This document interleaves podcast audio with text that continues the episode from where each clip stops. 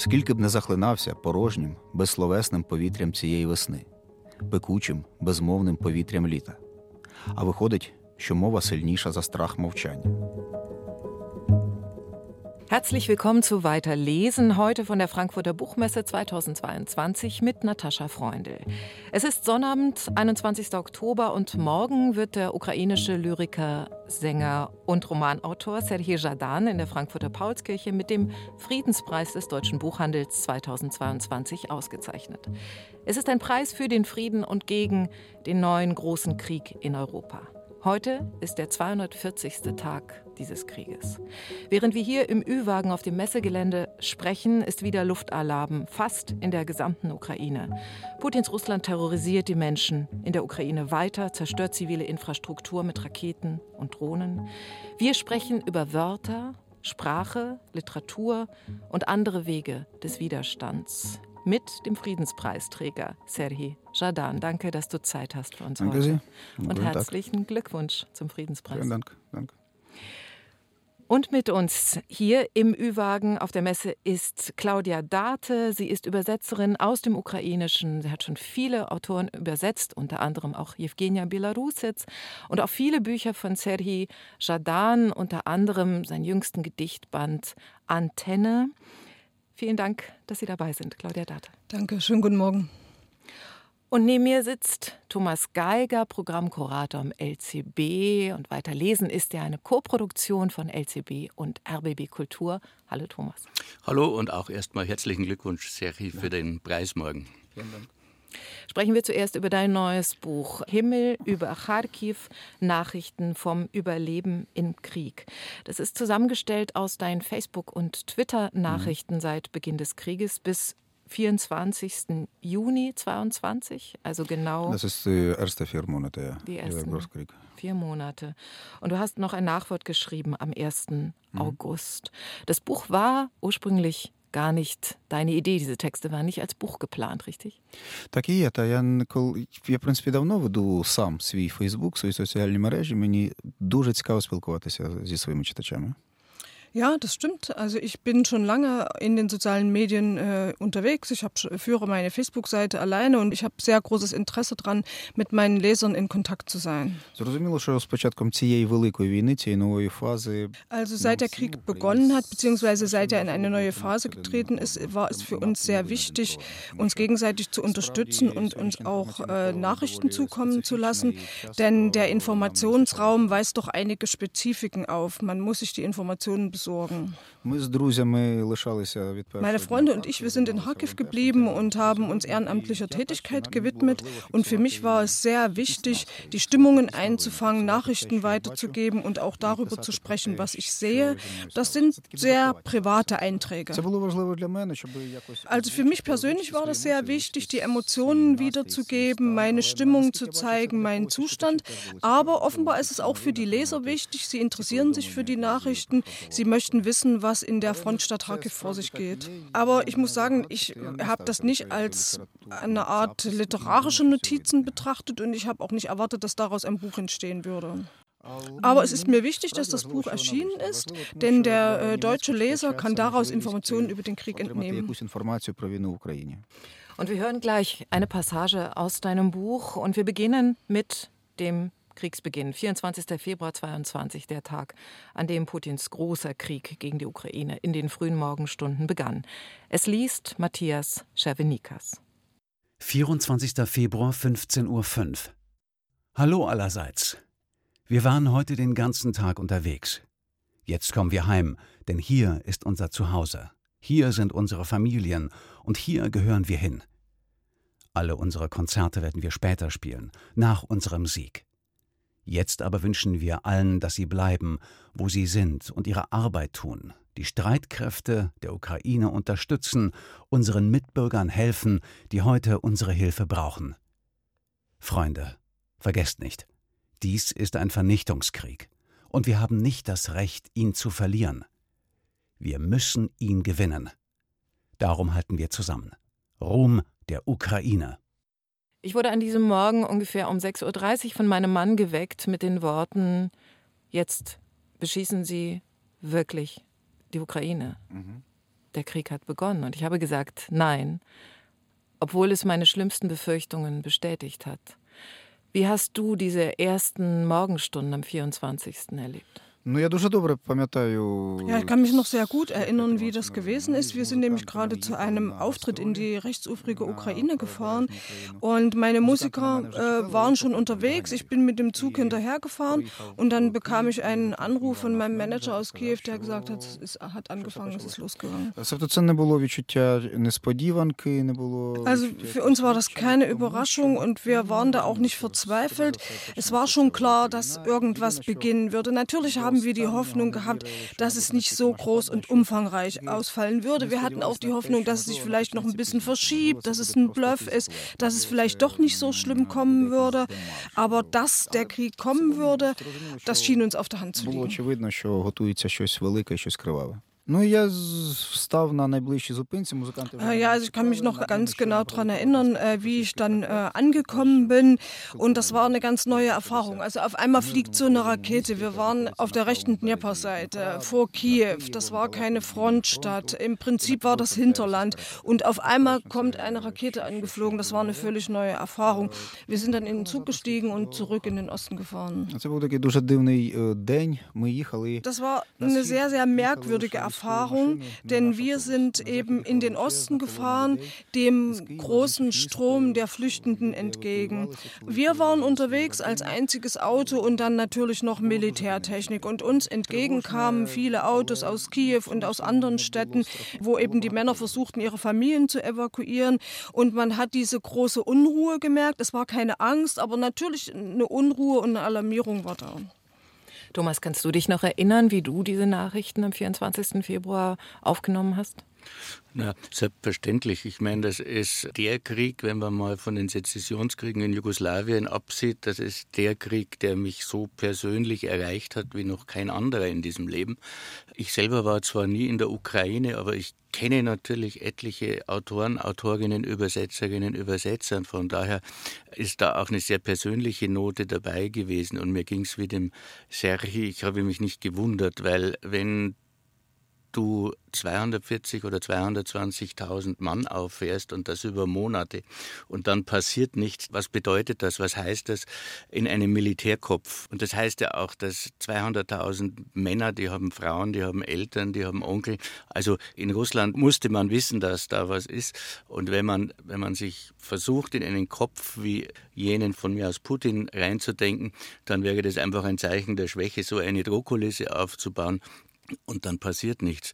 Was passiert ist, konnte ich natürlich auch überhaupt nicht erahnen, dass das so stockend passiert. Das war sozusagen auch völlig außerhalb meines Denkvermögens, dass eine Armee so dysfunktional sein kann, wie das offenbar äh, zumindest am Anfang war.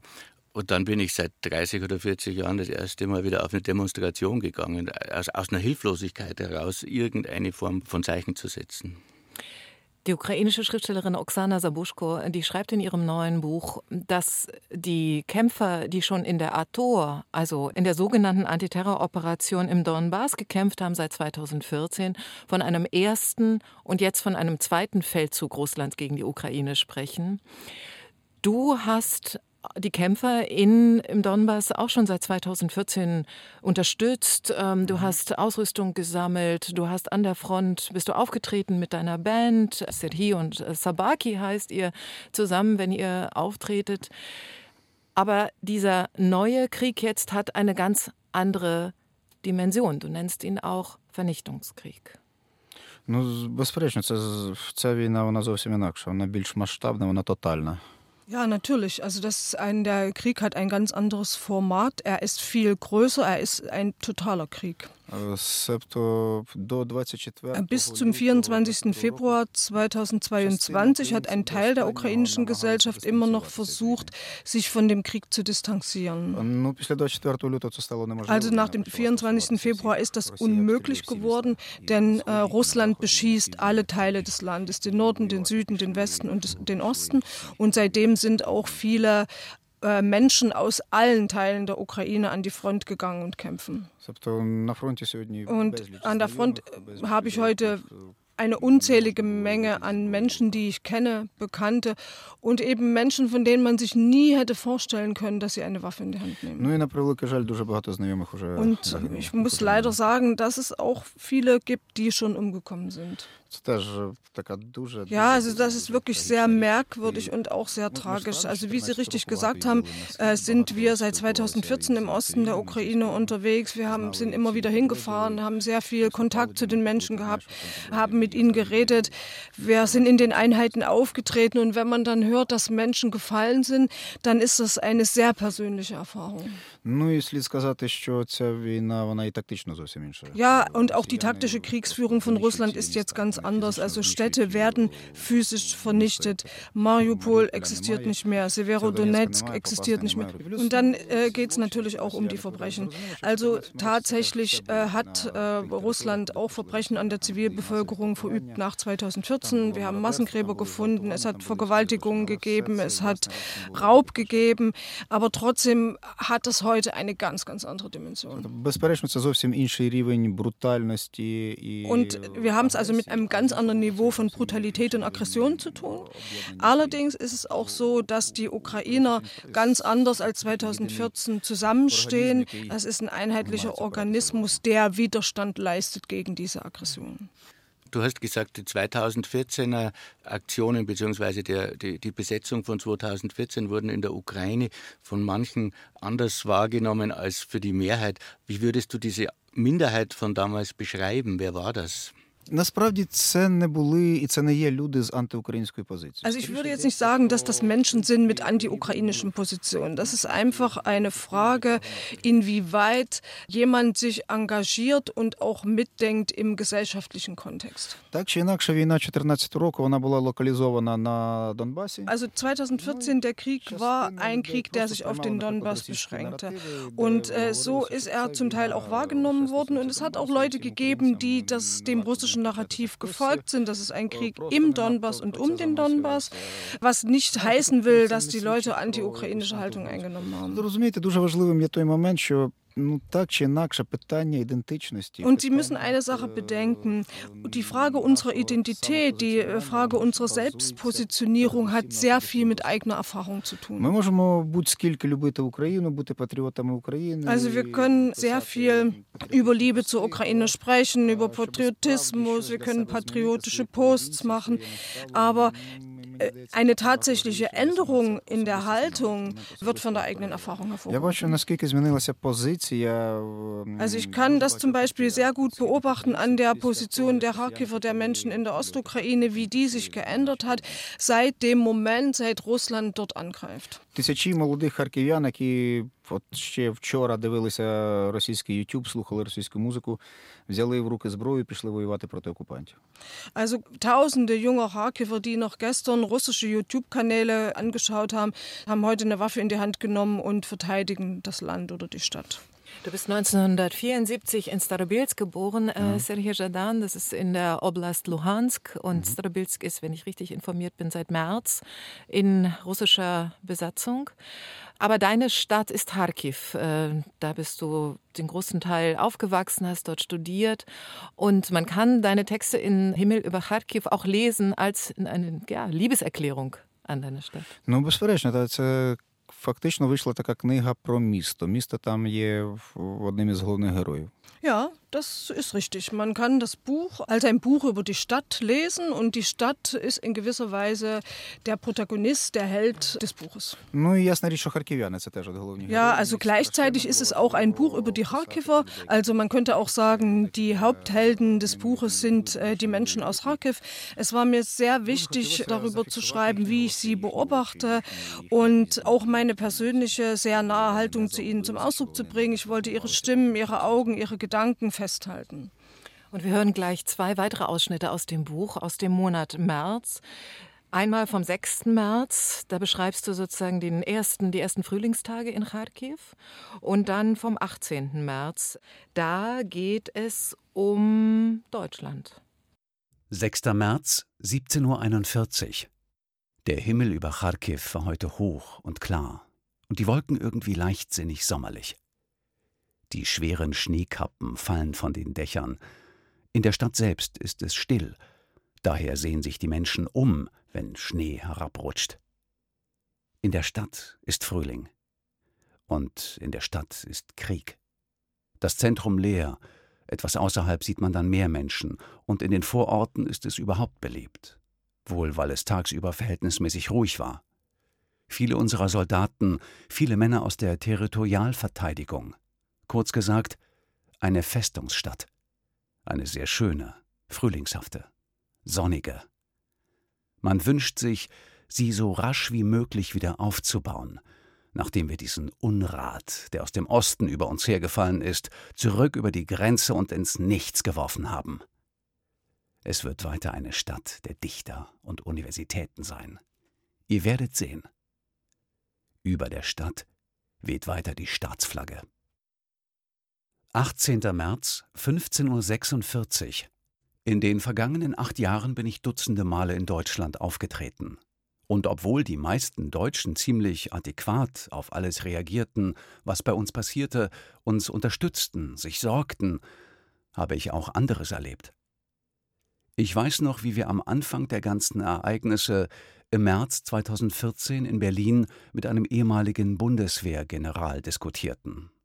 Weiß noch, wie freudig ein Teil des Publikums auf die Aussagen des Generals reagierte, Russland habe ein Recht auf die Krim die Ukraine sei, wenn sie sich wehre, selbst schuld und so weiter und so fort.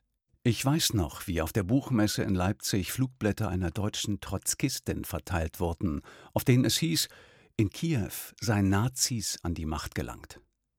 Ich weiß noch, wie Außenminister Steinmeier mich leicht gelangweilt nach der Lage in der Ukraine befragte. Mit einem Wort, ich weiß noch viel.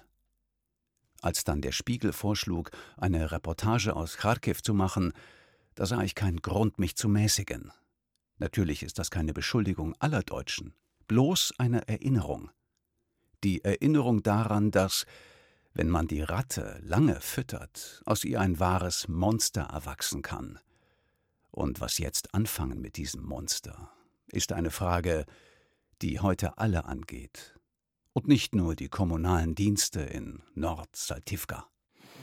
Saltivka, das ist eine Plattenbausiedlung im Norden von Kharkiv, die schwer von Raketen getroffen wurde. Jetzt wirst du in Frankfurt mit dem Friedenspreis des deutschen Buchhandels ausgezeichnet.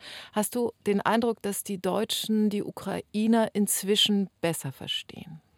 Знаєте, я би сказав так: я бачу велику кількість німців, які підтримують Україну, які справді намагаються розібратися з тим, що в нас відбувається.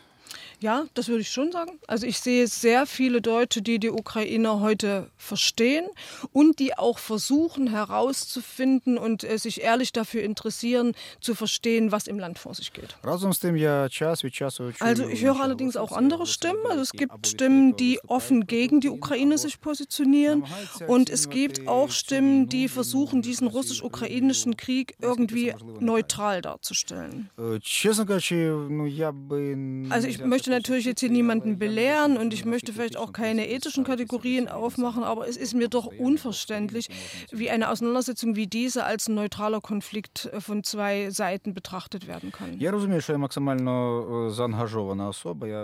Also es ist natürlich klar, äh, ich bin engagiert in dieser Sache, ich bin persönlich betroffen, ich habe eine ganz subjektive Haltung, was daran liegt, dass ich sozusagen zu einer der betroffenen Parteien gehöre. Ich stehe auf der Seite der Front, wir werden beschossen geschossen.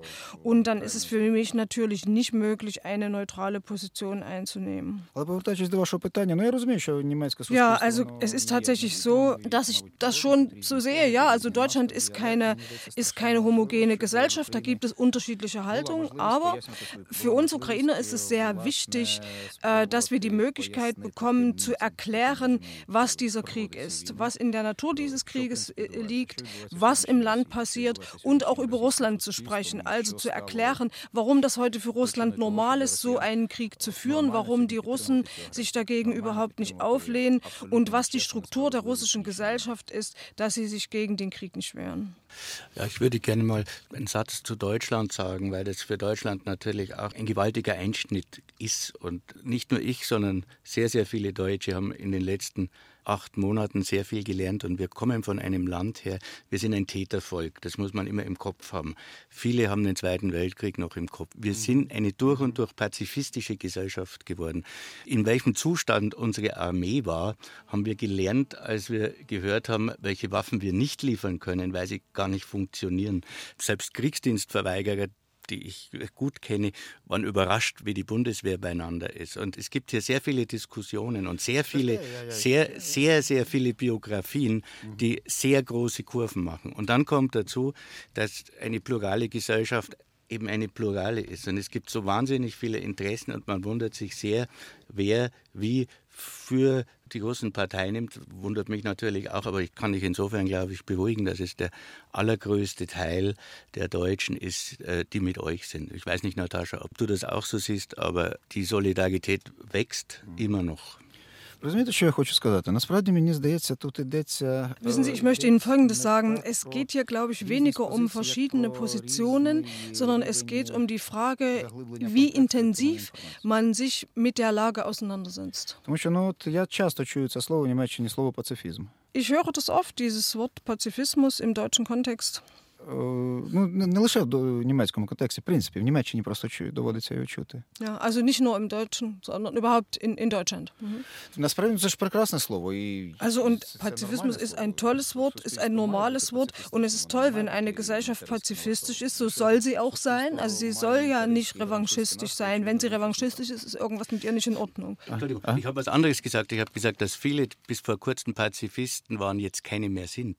Так чи інакше, це доводиться чути сьогодні це слово. Ja, also trotzdem, trotzdem ist das Wort natürlich sehr weit verbreitet und man hört es immer wieder. І виходить так, що ну це теж така певна маніпуляція. Ja, und das ist natürlich auch ni- in gewisser Weise eine Manipulation, die sich auf dem Informationsfeld abspielt. Wenn du sagst, du bist gegen den Pazifismus, wird das immer automatisch so verstanden, als wärst du für den Krieg. Ми насправді ну, ну як, ми не підтримуємо війну. Ми підтримуємо, ми хочемо миру. Und aber das ist doch nicht so. Wir wollen doch keinen Krieg. Wir wollen eigentlich Frieden. Просто пізно бути пацифістом, коли почалася війна.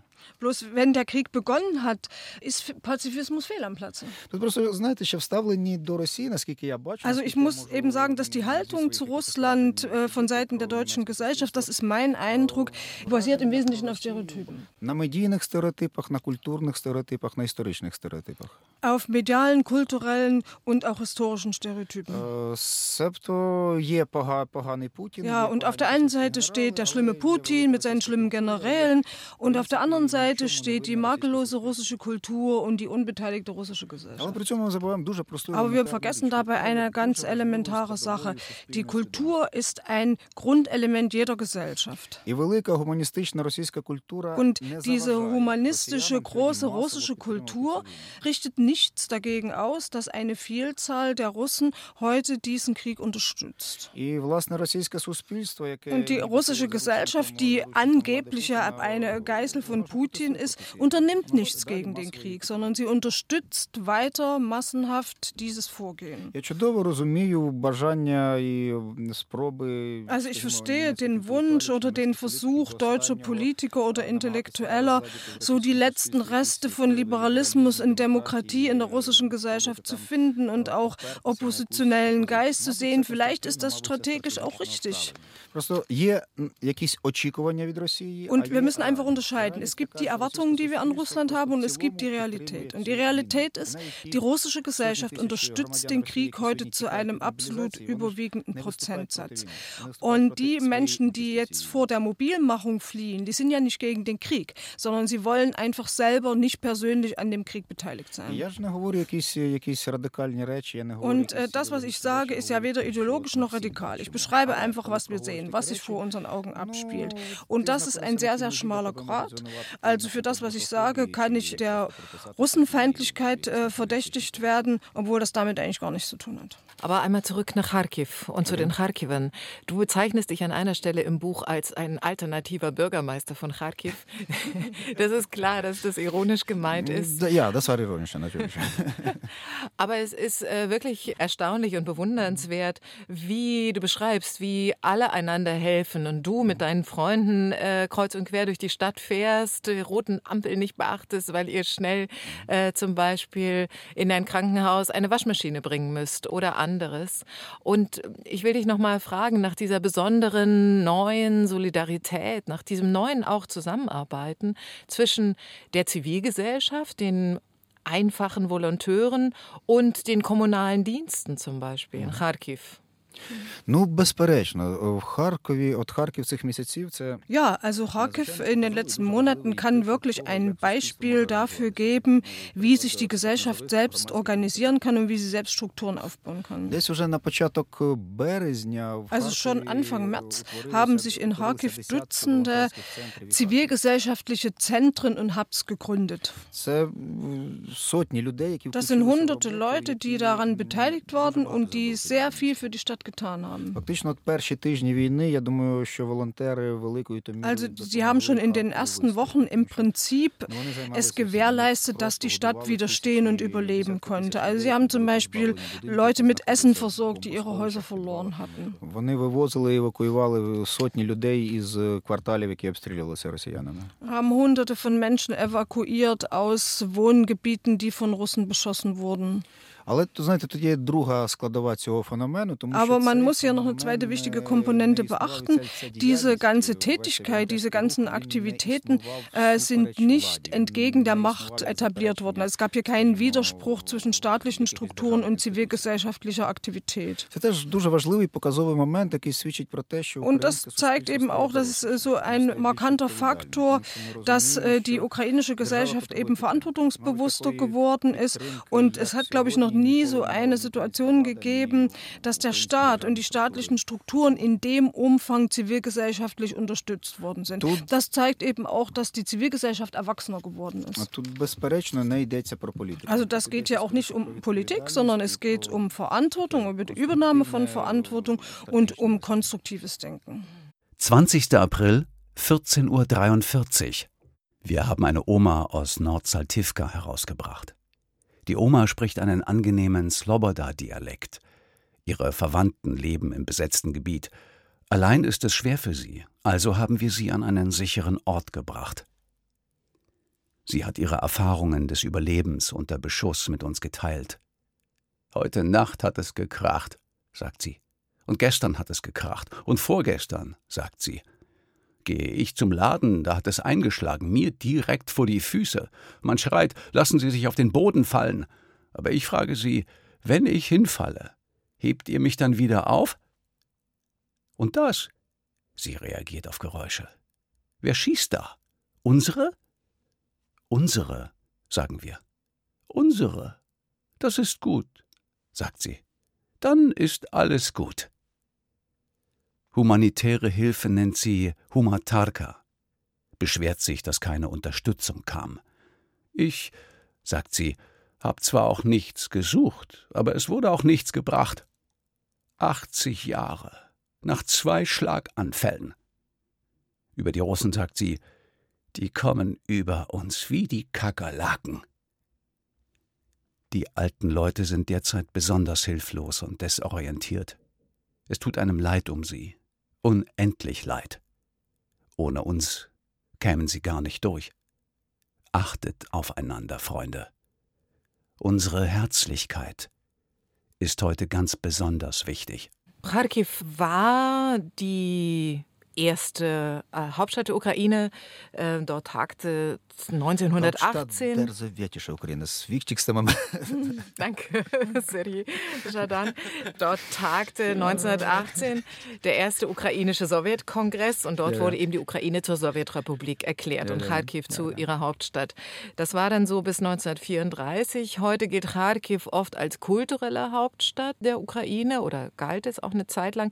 Aber dir gefallen diese Titel nicht besonders. Besonders? Du nennst Kharkiv eine Studentenstadt am liebsten. Mir здається, в принципі, саме поняття столиці і провінції, Ну, ich würde sagen, also schon allein der Begriff oder diese Opposition Hauptstadt, Provinz, auch im ukrainischen Kontext, äh, erklärt eigentlich heute nichts. Харків, безперечно, має надзвичайно цікаву культурну сцену. Ja, also Kharkiv hatte wirklich eine sehr gute und ausgeprägte kulturelle Szene.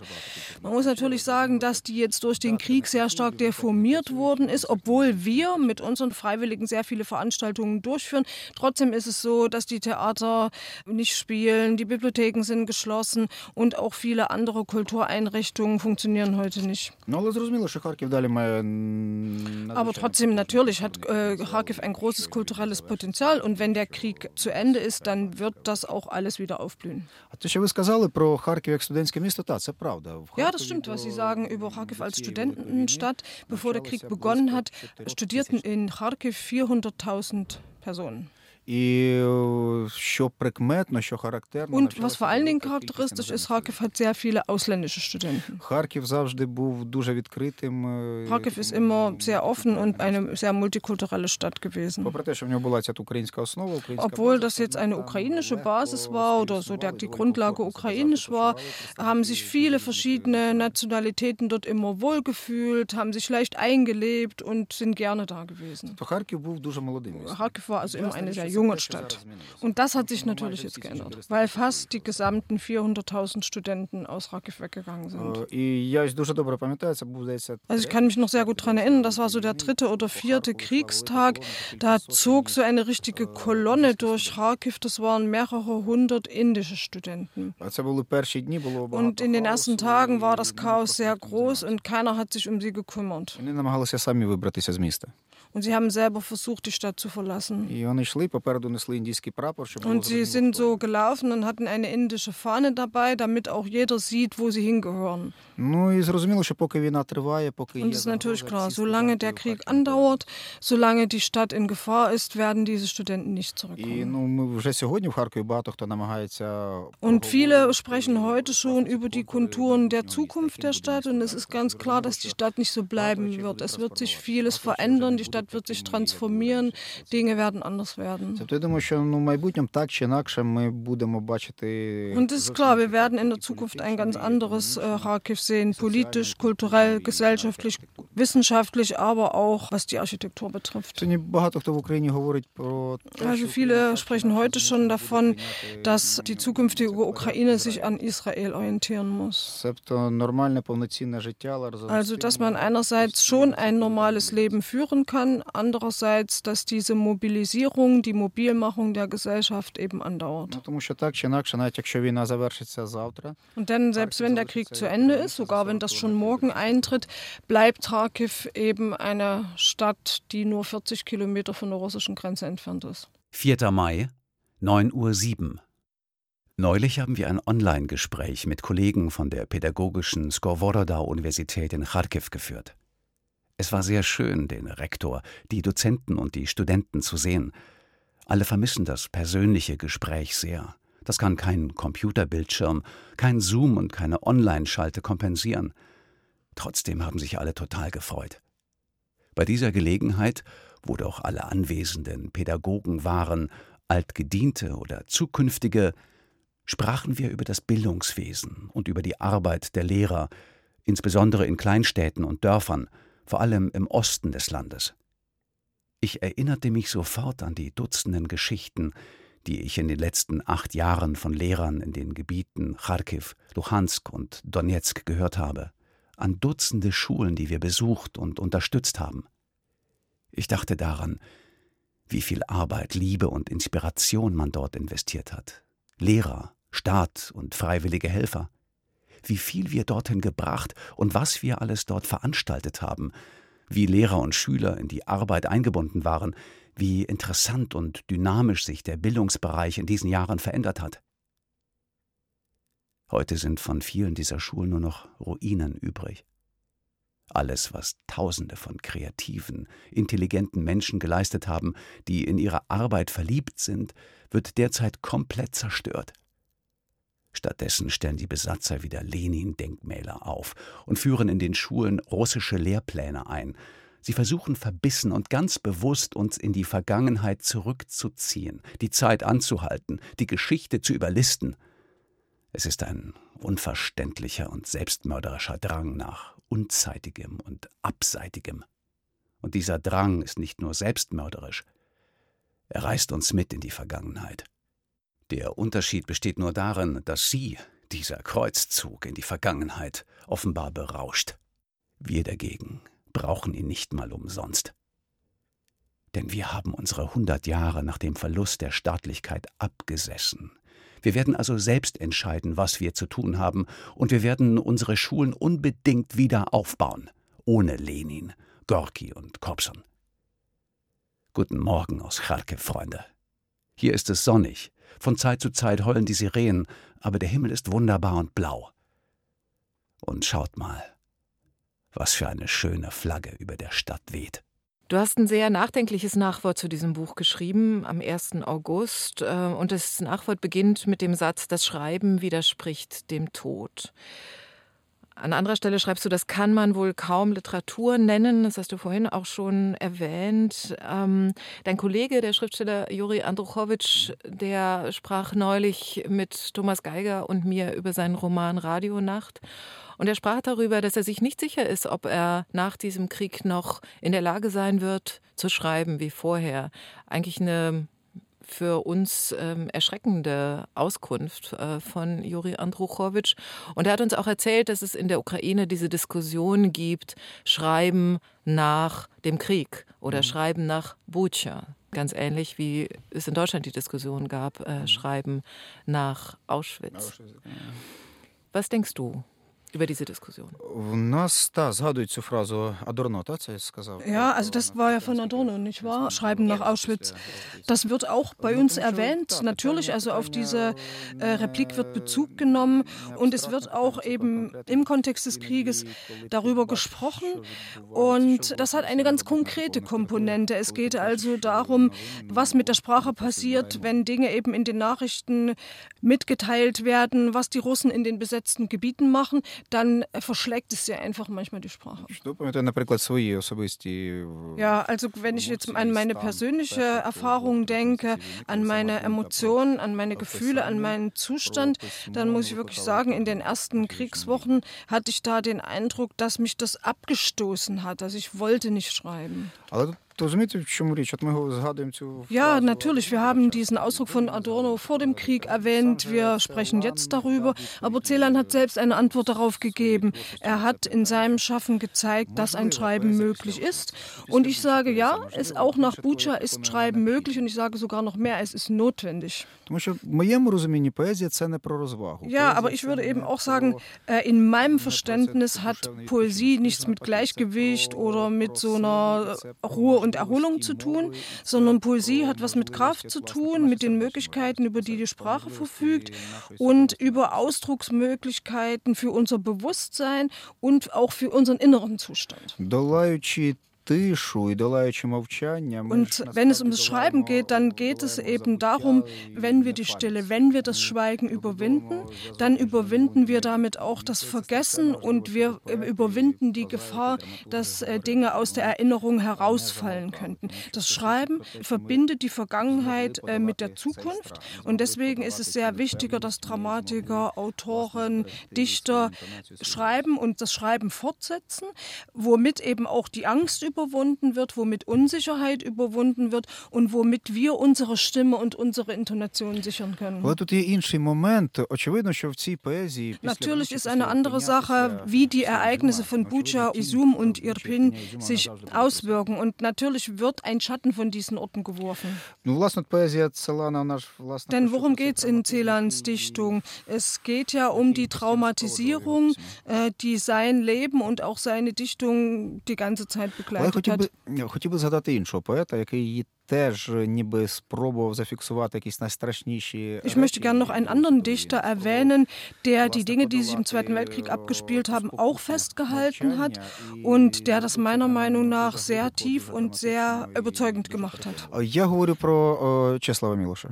Ich spreche von Czesław Miłosz. І про його вірші, написані 43-44 Also 43, 44 hat Miłosz Gedichte über furchtbare Ereignisse geschrieben, die im Grunde genommen auch die Grenzen der Sprache zeigen und verschieben sollten. Але після того Мілош іще писав Und danach äh, hat äh, Miłosz ja noch 40 Jahre Gedichte weitergeschrieben und ist dann auch zu einem großen Gleichgewicht gekommen.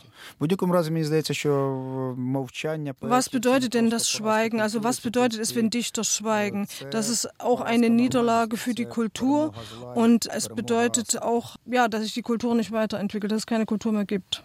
Nahezu 100 Prozent stehe ich hinter dem, was du sagst und wollte nur noch darauf hinweisen, dass es natürlich noch eine Geschichte der Sprache ist. Celan schrieb in Deutsch, ihr schreibt auf Ukrainisch und für euch ist das Ukrainische ja auch identitätsstiftend. Also von daher ist es als Sprache, als Institut für eure Wiedernationfindung einfach von ganz anderer Bedeutung und deswegen bin ich ganz sicher, dass weitergeschrieben wird, auch weil immer weitergeschrieben wurde. Ja, also es ist vielleicht ein bisschen schwierig. Also wenn wir uns jetzt diesen Parallelen zuwenden, ist es vielleicht ein bisschen schwierig, weil sie natürlich nicht genau zutreffen. Aber wenn wir jetzt die Erfahrung Celans äh, hernehmen, Deutsch war einerseits seine Muttersprache, andererseits war es die Sprache der Mörder. Genau, und da ist natürlich die Frage, inwieweit ist die Sprache schuldig äh, an Verbrechen, die begangen werden, oder inwieweit sind wir auch Geiseln dieser oder jener Sprache. Celan blieb beim Deutschen und er blieb auch in dem deutschsprachigen Umfeld. Obwohl er ja eine Auswahl hatte. Er hätte ja auch jetzt entscheiden können, okay, ich schreibe es auf Rumänisch. Oder Französisch. In der Ukraine sehe ich jetzt eine andere Tendenz. Es gibt viele Autoren, die vom Russischen jetzt ins Ukrainische wechseln. Also es ist klar, dass das eine freiwillige Auswahl ist. Niemand zwingt sie dazu, aber sie wählen diesen Sprachwechsel bewusst und es äh, ist für sie eine bewusste Abkehr vom Russischen, von einer Sprache, die Menschen sprechen, die in die Ukraine gekommen sind, um zu morden. Das ist eine ganz andere Erfahrung und eine ganz andere Geschichte. Du hast am 15. Juni 2022 ein Gedicht äh, geschrieben und gepostet auf Twitter und Facebook, das eben auch in dieses Buch eingeflossen ist. Und ich würde dich gerne bitten, dieses Gedicht auf Ukrainisch zu lesen. Und ich hatte den Eindruck, dass es dort sogar auch einen Widerhall der Lyrik Paul Celans gibt. Ну, для мене справді ja, das war so ein Moment, wo ich verstanden habe, jetzt möchte ich mich mit einem Gedicht ausdrücken. Das waren Dinge, die ich für mich selbst formulieren wollte. Und dann ist es auch ein Gedicht, äh, das eben darüber Ausdruck gibt, dass die Sprache stärker ist als die Angst. Ja, Celan, hm, könnte ich so sagen. Also ich übersetze Celan, er ist mein Tischdichter, also ich habe ihn immer auf dem Tisch liegen und er ist immer bei mir. Ja, und wenn wir noch eine Minute Zeit haben, dann würde ich gerne noch auf einen Dichter verweisen, der vielleicht jetzt hier nicht so ganz deutlich rauskommt, aber dessen Schatten auch sich hier mit einspeist. Це Бертольд Брехт. und zwar Brecht. Brecht, der den ganzen Zweiten Weltkrieg über geschrieben hat, als er im Exil war, sich außerhalb von Deutschland befunden hat und immer versucht hat, Spuren von Licht in dieser schrecklichen Dunkelheit zu finden. Also dieser Stoizismus von Brecht der 30er und 40er Jahre zeugt eben auch wieder davon, dass es hier nicht um irgendein Vergnügen geht, sondern zeugt von der maximalen Konzentration und von den Möglichkeiten, von der Stärke der Sprache Dinge zum Ausdruck zu bringen. То я прочитаю, так? Українською. Може, саме тепер і варто почати. І скільки б не переконував себе, що не час, що не слід наосліп вимовляти слова, які не закладено вголос, яких немає в книгах із минулого життя. Скільки б не захлинався порожнім, безсловесним повітрям цієї весни, пекучим, безмовним повітрям літа. А виходить, що мова сильніша за страх мовчання. Vielleicht sollte ich genau jetzt beginnen.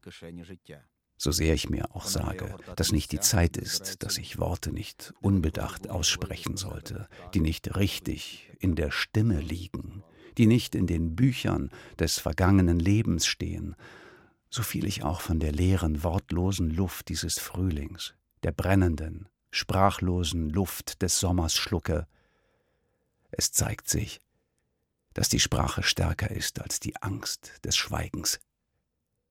Sie soll die Brusttaschen des Lebens füllen, sie soll die Orte umfangen, wo Menschen zusammenkommen, wo sie so über sich reden müssen, dass man sie von nun an immer an der Stimme erkennt.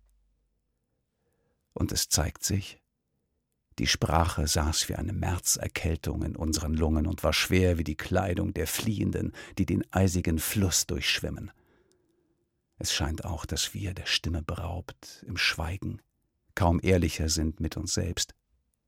Als würden wir auf unser Recht verzichten, im großen Chor zu singen, weil wir Angst haben, falsch zu singen, den Ton nicht zu treffen.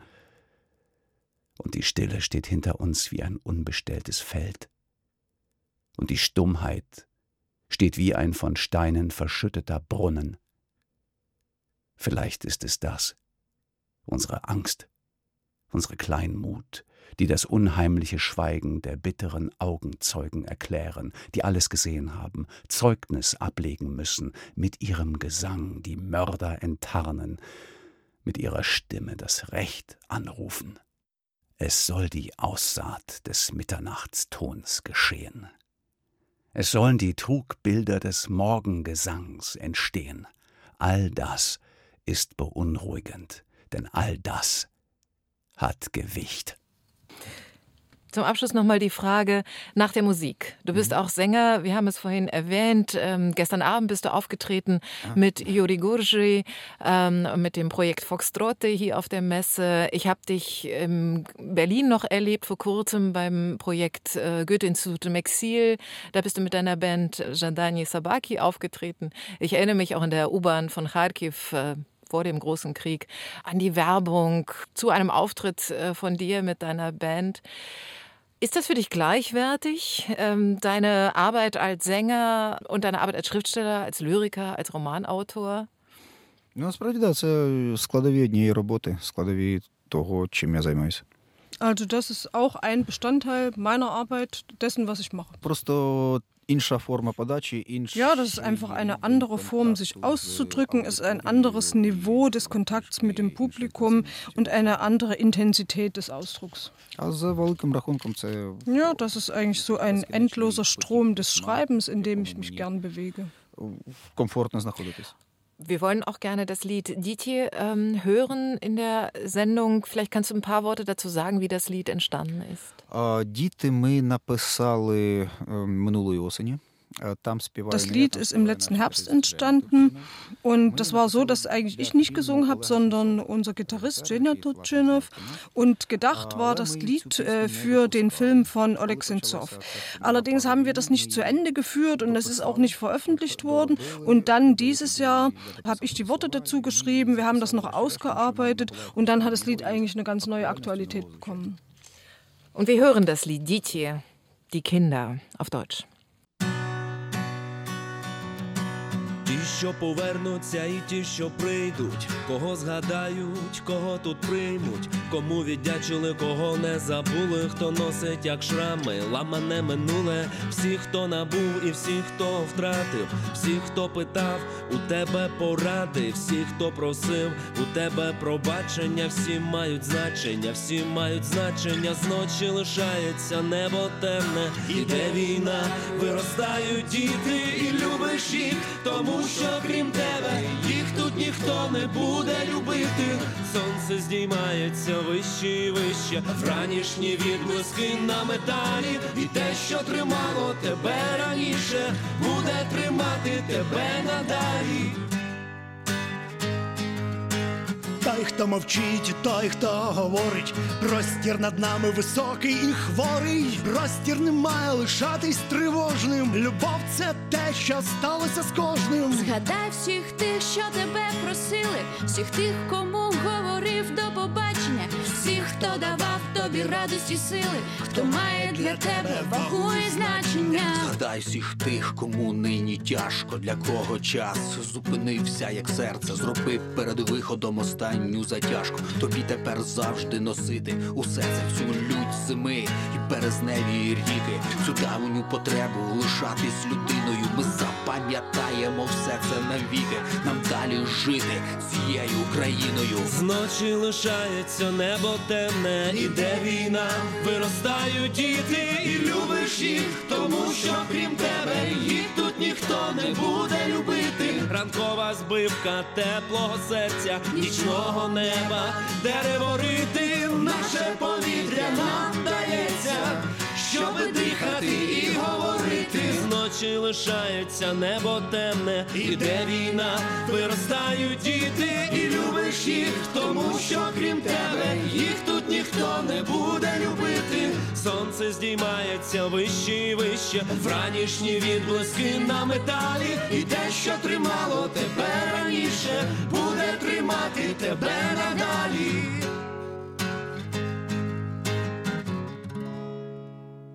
Der Krieg geht weiter, die Kinder wachsen und du gibst ihnen Liebe, denn außer dir wird sie keiner hier lieben. Und alles, was dich bis heute trägt, wird dich auch morgen noch tragen. So heißt es in dem Lied Diti. Das Buch Himmel über Kharkiv, das mit QR-Codes zu acht Liedern von Jadan Isabaki ausgestattet ist, ist für mich ein Mutmachbuch. Auch für uns, die wir diesen Krieg aus der Ferne betrachten. Vielen Dank, Sergei Jadan, für das Gespräch. Vielen Dank. Danke. Vielen Dank, Claudia Date. Und ich möchte nicht vergessen zu erwähnen, dass äh, Sie, Claudia Date, sowohl das Gedicht vom 15. Juni 22, das wir gerade gehört haben, übersetzt haben und auch die Übersetzung des Liedes für das Buch im Surkamp Verlag gemacht haben. Also die Übersetzung von Diti, die Kinder. Danke. Und vielen Dank, Thomas Geiger, dass du dabei warst. Sehr gerne.